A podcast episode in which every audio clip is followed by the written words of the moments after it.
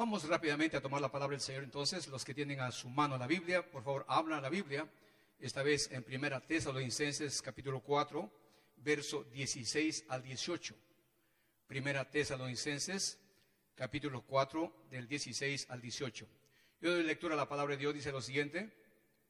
Porque el Señor mismo, con voz de mando y con voz de arcángel y con trompeta de Dios, descenderá del cielo y los muertos en Cristo resucitarán primero.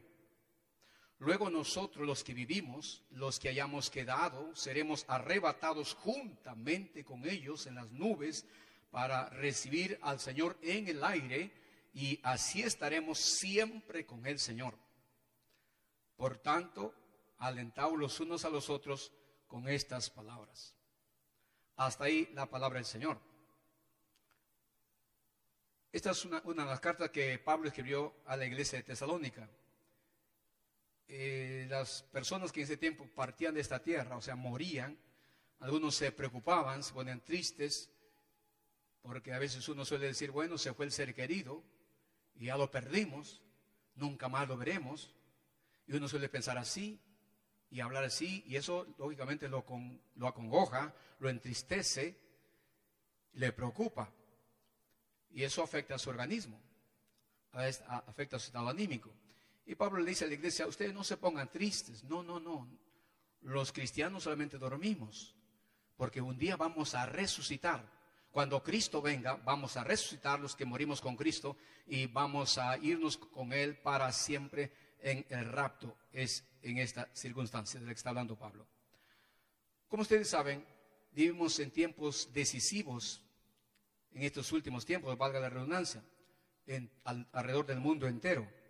Los sucesos actuales que se vienen dando en el mundo, llámense políticos, económicos, sociales, culturales y religiosos inclusive, digamos, eh, son sucesos, son hechos que marcan proféticamente y de forma gradual todo lo que tiene que acontecer tal como está establecido en la santa palabra de Dios. Esto es la Biblia. Muy bien, entonces, a la luz de la Biblia, ¿cuáles son los eventos próximos a suceder? Los eh, sucesos más impactantes, digamos, para el mundo entero. ¿Cuáles son? Esto que está pasando ahorita en el mundo con este famoso virus, el COVID-19, bueno, eso es una pequeña cosa comparado con lo que viene. Miren, lo primero que va a pasar en el mundo, muy en breve, y de eso queremos hablar un poco hoy, es el rapto de la iglesia. ¿Cómo sabemos realmente si el rapto está cerca? Vamos a la Biblia otra vez. Cuando Jesús estuvo todavía en esta tierra, sus discípulos se acercaron donde él y le hicieron algunas preguntas. Y una de ellas es la siguiente. Dice San Mateo capítulo 24, verso del 3 al 7, lo siguiente. Y estando el Señor sentado en el monte de los olivos, los discípulos se le acercaron aparte diciendo, dinos cuándo serán estas cosas y qué señal habrá de tu venida y del fin del mundo. Respondiendo Jesús les dijo, mirad que nadie os engañe. Viene un gran espíritu de mentira. Porque vendrán muchos en mi nombre diciendo yo soy el Cristo y a muchos se engañarán. Los falsos cristos, los falsos profetas. Verso 7, porque se levantarán nación contra nación y reino contra reino, escucha esto, y habrá pestes y hambres y terremotos en diferentes lugares. Eso es lo que Jesús le respondió ante una pregunta clave y decisiva que le hicieron los apóstoles. ¿Qué señal del Señor? Tú nos estás diciendo que vas a irte y vas a regresar nuevamente a la tierra por nosotros. Pero ¿cómo sabemos, Señor? Dijeron, ¿qué señales hay? Alguna muestra, alguna cosa que nos pueda dar a entender de que tú estás cerca de tu regreso. Y esta es una de las señales que Jesús le dio. No es la única. Hay muchas otras más que en su momento también las estaremos viendo. Y en esta oportunidad, para saber que la segunda venida de Cristo está próxima, podríamos decir que las señales que Jesús dejó las que acabamos de mencionar y muchas otras, prácticamente están cumplidas, todas ellas, y así al pie de la letra, todas ellas están cumplidas. Eso significa que Cristo viene ya, que Cristo está a las puertas. Porque si Dios lo dijo, Dios cumple lo que dice, porque Él es Dios. Ahora, resaltamos una señal más aquí en el verso 7, una sola señal. Dice, habrá pestes en diversos lugares. Pestes, no dice peste en singular, dice en plural pestes. Quiere decir que habrá diversos tipos de enfermedades, diversos, de, diversos tipos de epidemias, de plagas, diversos. Y dice en diferentes lugares, en diferentes partes. Y lo que comúnmente hasta ahora se ha visto, pues plagas en un determinado lugar, en una región, en una nación y hasta a veces, quién sabe, en un continente. Eso se ha visto en tal lugar, en tal, tal país, en tal región. Y ninguna otra pandemia se ha dado como esta del virus conocido como COVID-19. Nunca antes se ha dado una pandemia de ese tipo que está, ¿verdad?, expandido extendiéndose y contagiando prácticamente al mundo entero, a los cinco continentes de la Tierra, diríamos. Y está causando serios estragos. Miles y miles, decenas de miles están siendo contagiados y miles están muriendo. Nunca antes se ha visto esto, vuelvo a decir es que Jesús lo señaló claramente, que una de esas señales sería pues esa, que habrían pestes en diferentes partes, en diferentes lugares del mundo y de la tierra. Eso es señal, repito una vez más, de que Cristo viene, porque cuando esas cosas ocurren, Jesús dijo, mi venida está cerca. Veamos la Biblia otra vez, San Juan capítulo 14. Aquella noche que Jesús estaba hablando con los discípulos, dice lo siguiente, los versos 2 y 3, San Juan 14, 2, 3. Dijo Jesús a sus discípulos, en la casa de mi Padre, esto es en el cielo, obviamente en el tercer cielo, muchas moradas hay, muchas habitaciones, hay suficiente lugar para muchos. Si así no fuera, yo os lo hubiera dicho. Y luego sigue Jesús diciendo, voy pues a preparar lugar para ustedes. Y si me fuere y os preparar el lugar, vendré otra vez y os tomaré a mí mismo para que donde yo estoy, vosotras también estén. Clarísimo. Jesús dijo, me voy y voy a la casa del Padre, voy al, tercer cielo. Y voy a preparar lugar para ustedes. Hay suficiente lugar, hay, hay muchos, muchas habitaciones, hay mucho lugar allí.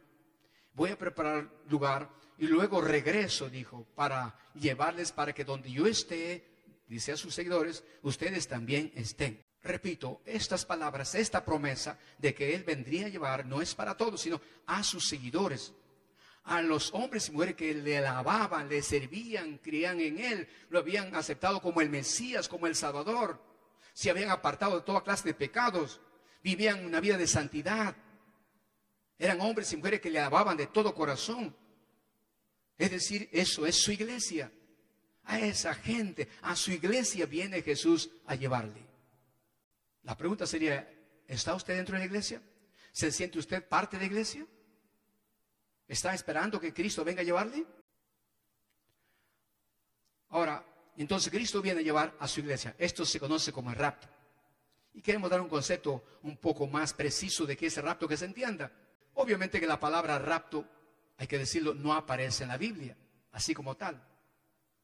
Pero eso no niega su realidad.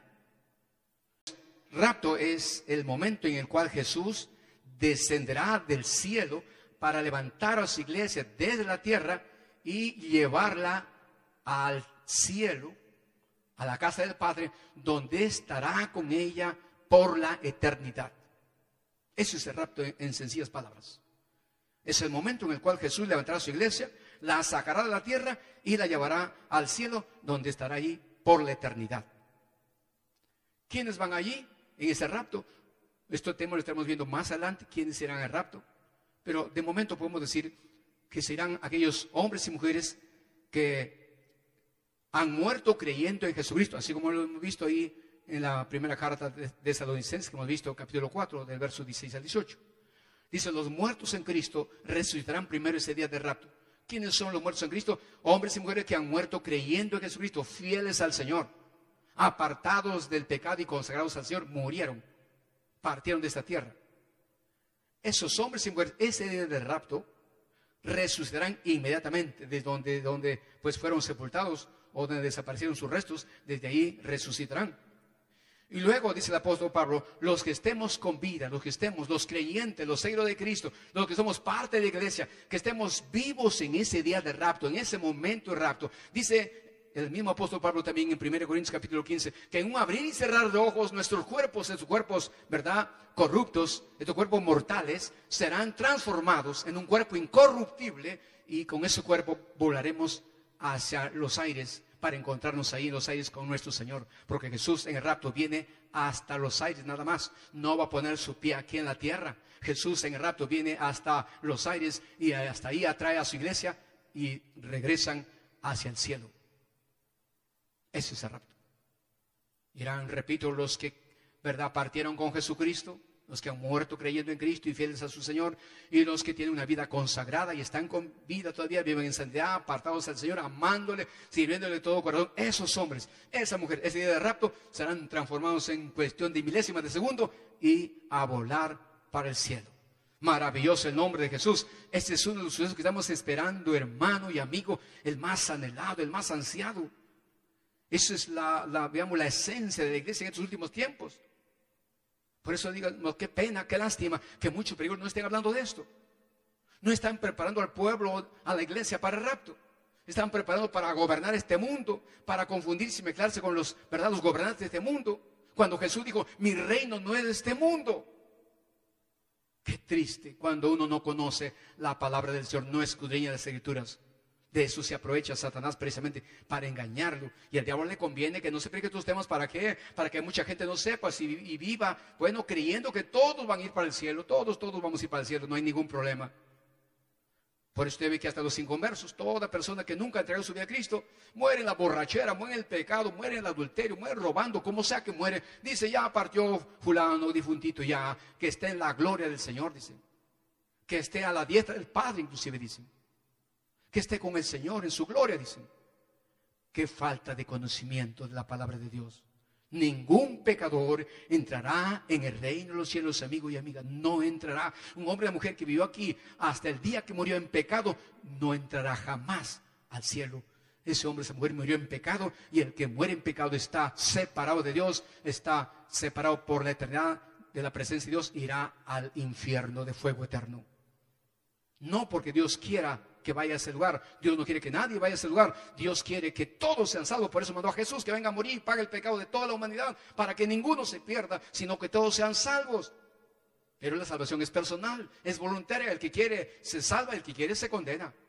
Jesús dijo, vayan por todo el mundo y que prediquen el Evangelio a toda persona. El que creyere y fuere bautizado será salvo. Más el que no creyere será condenado.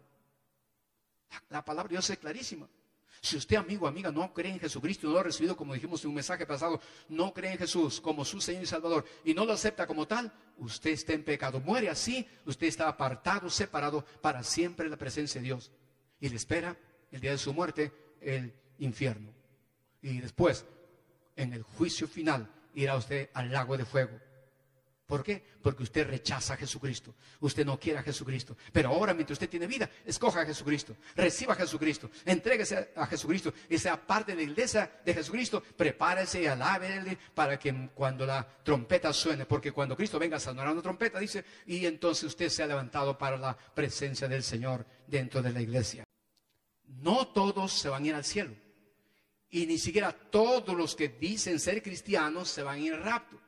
No todos aquellos que dicen yo creo en Dios y quien sabe están en un templo, en una casa de oración cantando, alabando a Dios, orando, quien sabe están ofrendando y hasta diezmando y creen que por eso se ven al cielo porque dan buenos diezmos, buenas ofrendas. O porque están, pues son, son parientes, son cercanos de los pastores, de los líderes, creen que pues tienen un sitio preferencial y se van a ir al cielo en el rapto. No, no, no, no, no. No, no todos los que se dicen ser cristianos, los que dicen ser aleluyas, solamente se van los que están preparados. La pregunta sería, ¿está usted preparado? Usted que dice que ya tiene a Cristo en su corazón, usted que dice que sirve a Cristo y es cristiano, ¿está usted preparado para el rapto? Déjeme decirle que la Biblia dice que cristianos carnales, mundanos, por ejemplo, Santiago capítulo 4, verso 4 dice, que los que aman el mundo se constituyen en enemigos de Dios. Primero Juan 2, 15 al 17 dice que los que aman este mundo también, el amor de Dios no está en ellos. Los que aman el mundo son enemigos de Dios. Los que tienen siguen las prácticas, las, modas del mundo, costumbres del mundo, son enemigos de Dios. El verdadero cristiano tiene el Espíritu Santo y el Espíritu Santo, dice el apóstol Santiago, nos anhela celosamente solo para Dios. Porque sin santidad nadie verá al Señor. Tenemos que ser solamente de Cristo, solamente para Él y amarlo con todo corazón, con toda nuestra alma, con todas nuestras fuerzas y con toda nuestra mente. No todo cristiano se va con el Señor. Hay muchos cristianos que son carnales, mundanos. Y el apóstol Pablo decía a los romanos, los que viven según la carne no pueden agradar a Dios. El apóstol Pablo cuando escribe a los Gálatas, usted ve que conoce un poco la Biblia, en Gálatas capítulo 5, del verso 17 en adelante, usted ve ahí que Pablo le escribía a la iglesia de Galacia, nada más, a la iglesia de Galacia, de Galacia, le decía que allá habían personas creyentes, entre comillas, que en los que se manifestaban las obras de la carne, y esta es una lista larga. Gente que vive en pleitos, en chismes, en verdad, en discordias, en disensiones, en borracheras, en enemistades, en brujerías, en adulterios, en fornicaciones, en mentiras. Y ahí está la lista larga. Dice, no entrarán al reino de los cielos. 1 Corintios 6, 9, también adelante, hasta el 10. Hay una lista ahí de quién no entrarán al reino de los cielos. Y Pablo escribía a la iglesia de Corinto, una iglesia en la que inclusive habían los nueve dones del Espíritu Santo, los nueve dones, lo que se conoce como dones espectaculares, dones de milagros, sanidad, división, revelación, lengua, profecía, impresión de lengua, discernimiento y lo demás. Sin embargo, esa iglesia, en esa iglesia había cristianos carnales, había cristianos en pecado. Y Pablo le dice, si siguen así, no entrarán, no heredarán al reino de los cielos. En Apocalipsis capítulo 21 también el apóstol Juan vuelve a señalar allí del verso 8 adelante, quienes no entrarán al reino de los cielos. O sea, no todo aquel que se dice cristiano va a entrar al reino de los cielos, no, tiene que estar preparado. Y entre una de las cosas tiene que eh, andar con Dios. Así como Enoch dice, Enoch caminó con Dios y anduvo con Dios, por eso se lo llevó Dios. No todo cristiano o evangélico anda con Dios. Muchos andan más con el mundo, con el diablo que con Dios. Hay gente que son fanáticos de los deportes, por ejemplo. Tienen más tiempo para los deportes que para Dios. Son fanáticos de las redes sociales. En fin, llevan un evangelio moderno, ya hemos dicho, mundano, tibio. Esa gente ni en sueños sabe ir con el Señor. Andar con Dios es tenerlo siempre en nuestra mente. ¿Qué significa eso? Tenerlo siempre en nuestra mente. Estos son creyentes que donde quiera que van, siempre tienen a Dios en su mente. Siempre están pensando en Dios, en otras palabras. Si van al mercado, Dios está en su mente. Si van a la oficina, Dios está en su mente. Si van a, la escuela, Dios está en su mente. Si van a la academia, Dios está en su mente. Se van al trabajo, Dios está en su mente. Se van al taller, Dios está en su mente. Se vayan donde se vayan, están con Dios. Dios está en su mente. Siempre están pensando en Él. Ese es un hombre, una mujer que camina con Dios. Maravilloso el nombre de Jesús. Es decir, que ese hombre, esa mujer que camina con Dios, Dios es el centro de su vida.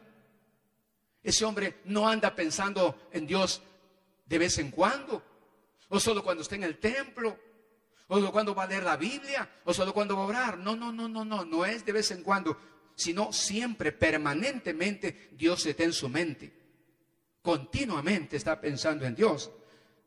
Aun cuando se acuesta, diríamos, y por la mañana se levanta, está pensando en Dios. Mire el salmista en el Salmo 119, versos 61 y 62 dice, compañía de impíos me ha rodeado, mas no me he olvidado de tu ley, de tu palabra. A medianoche me levanto para alabarte por tus justos juicios. Fíjese ese hombre, el salmista, se acostaba pensando en Dios y se despertaba pensando en Dios, alabando a Dios. Quién sabe, muchos tal vez se acuestan pensando en Dios, pero la mayoría se levanta pensando en el negocio, en el trabajo, en lo que hacer en la casa, del hogar, de esto, de lo otro. Y a veces no hay tiempo para rodearse y buscar el rostro de Dios, hablar con Dios. Y usted, amigo, amiga, que solamente piensa en Dios en sus fiestas patronales, en sus fiestas religiosas, es tiempo de volver a Dios, es tiempo de arrepentirse de sus pecados, si no, la muerte lo sorprenderá y usted terminará su alma en el infierno de fuego eterno. Y Dios no quiere eso para nadie, pero usted escoge dónde pasará la eternidad de su alma. ¿Dónde? ¿En el infierno fuego eterno o en el cielo de gloria? Usted escoge. Y hermanito, hermanita, usted que dice ser cristiano, pero hay un cristianismo a media, que se acuerde de Dios de vez en cuando, que Dios no está en el primer lugar en su vida, que Dios no es la razón principal de su vida, de su ser. Conságrese, arrepiéntase de una vez y decida ser un cristiano que se consagre cuerpo, alma y espíritu para Dios. Si no, no piense ni sueñe que Dios o que Cristo le viene a llevar en el rapto. Usted toma la decisión.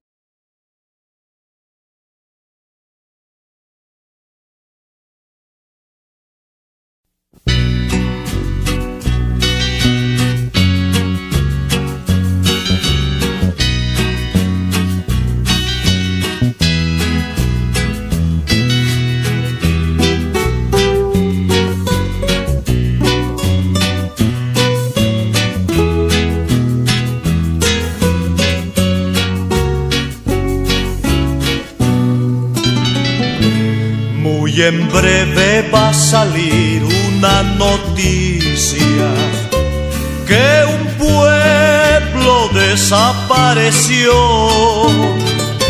Era un pueblo muy humilde que aquí mucho sufrió. Ese pueblo era el pueblo de Dios. ¿Dónde está ese pueblo bullicioso? ¿Dónde está que no se ve a nadie ya? Alguien con voz de lamento les dirá en ese momento, aquel pueblo ya se fue con el Señor.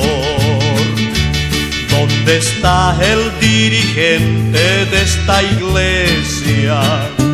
Los obreros de aquí, ¿dónde están?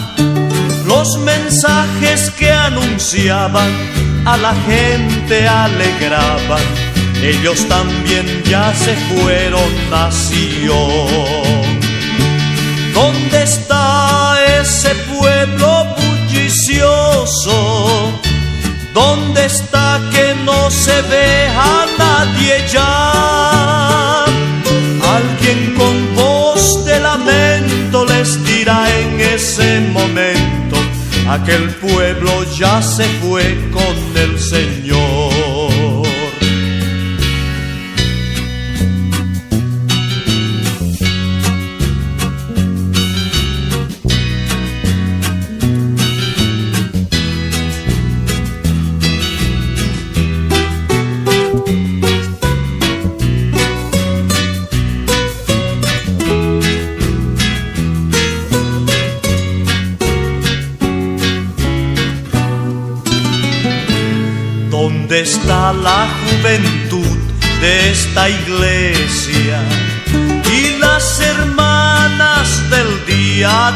Oración, que a Dios siempre oraban, y los niños que cantaban, ellos también ahora cantan mención. ¿Dónde está ese pueblo bullicioso? ¿Dónde está que no se ve a nadie ya? Alguien con